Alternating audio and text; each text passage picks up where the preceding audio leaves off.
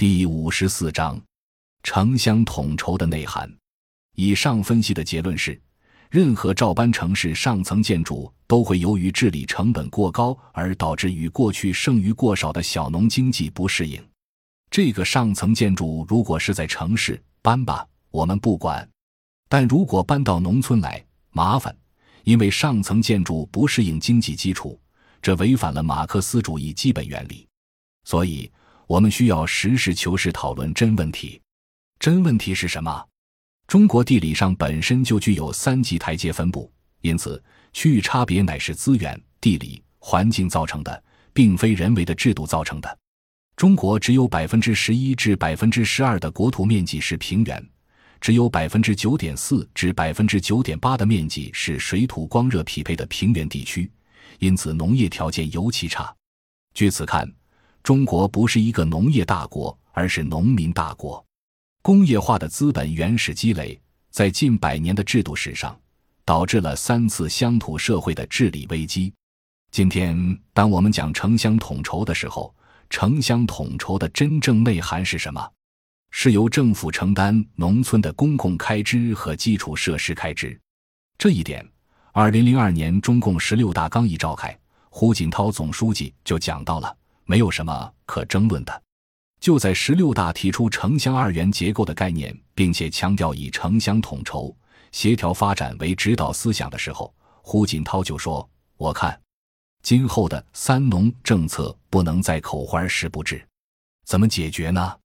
他说了两个方面：一是把财政的新增部分投到县以下去解决县以下的公共开支问题，就是教育、医疗、治安、管理等。这些要靠国家财政投入来支付，不要再让农民拿钱了。即公共品要公平，这一点二零零二年就提出来了。第二条，国家支农资金能不能改一改？以往百分之七十以上都投到大项目上，跟农民没什么关系，还要农民付出代价。今后能不能改成国家支农资金重点投到村以下？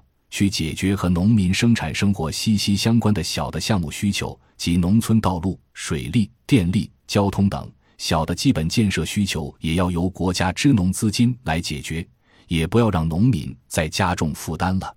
这届领导班子的指导思想是清楚的，就是用国家看得见的手改善三要素净流出，并且大规模净流出这一农村必然衰败的规律性原因的源头。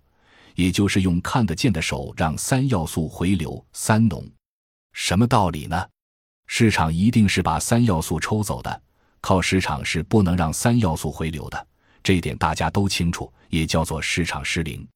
当你使用看得见的手逆市场而动的时候，由政府把三要素送回来，把率先异化于农民的资本这个不孝子用国家的手给送回来，农村小项目大量增加。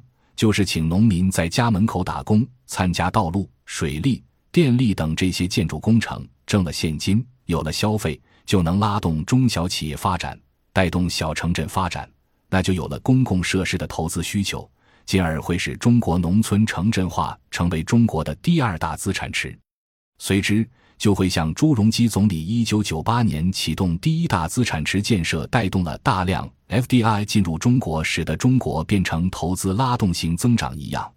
假如我们的新农村建设能以城乡统筹为基本内涵，并且像温家宝总理所说，连续投入十几年，二零零二年十六大之前很少出台社会政策，二零零三年之后表达政府善意的政府善举善政大量增加。二零零七年增加的最多。我们看到，最近几年中央出台的这些社会政策的背后，是中央财政转移支付从二零零三年以后陡然的向上增加。这就是胡锦涛总书记两个反哺的贯彻。城乡统筹其实不是把城市这套强行去划农村，把农村划成城市，其实主要是公共品的公平性，用国家基本建设投资去解决农村的。农民的需求，三农问题的相对缓解，本来就是城乡统筹的题中之意。当大家都做城乡统筹的时候，不要说的太偏了。我们其实应该是追求一个可持续的稳定发展。因此，社会科学界的朋友们要强调符合生态文明理念的社会科学体系的重新构建。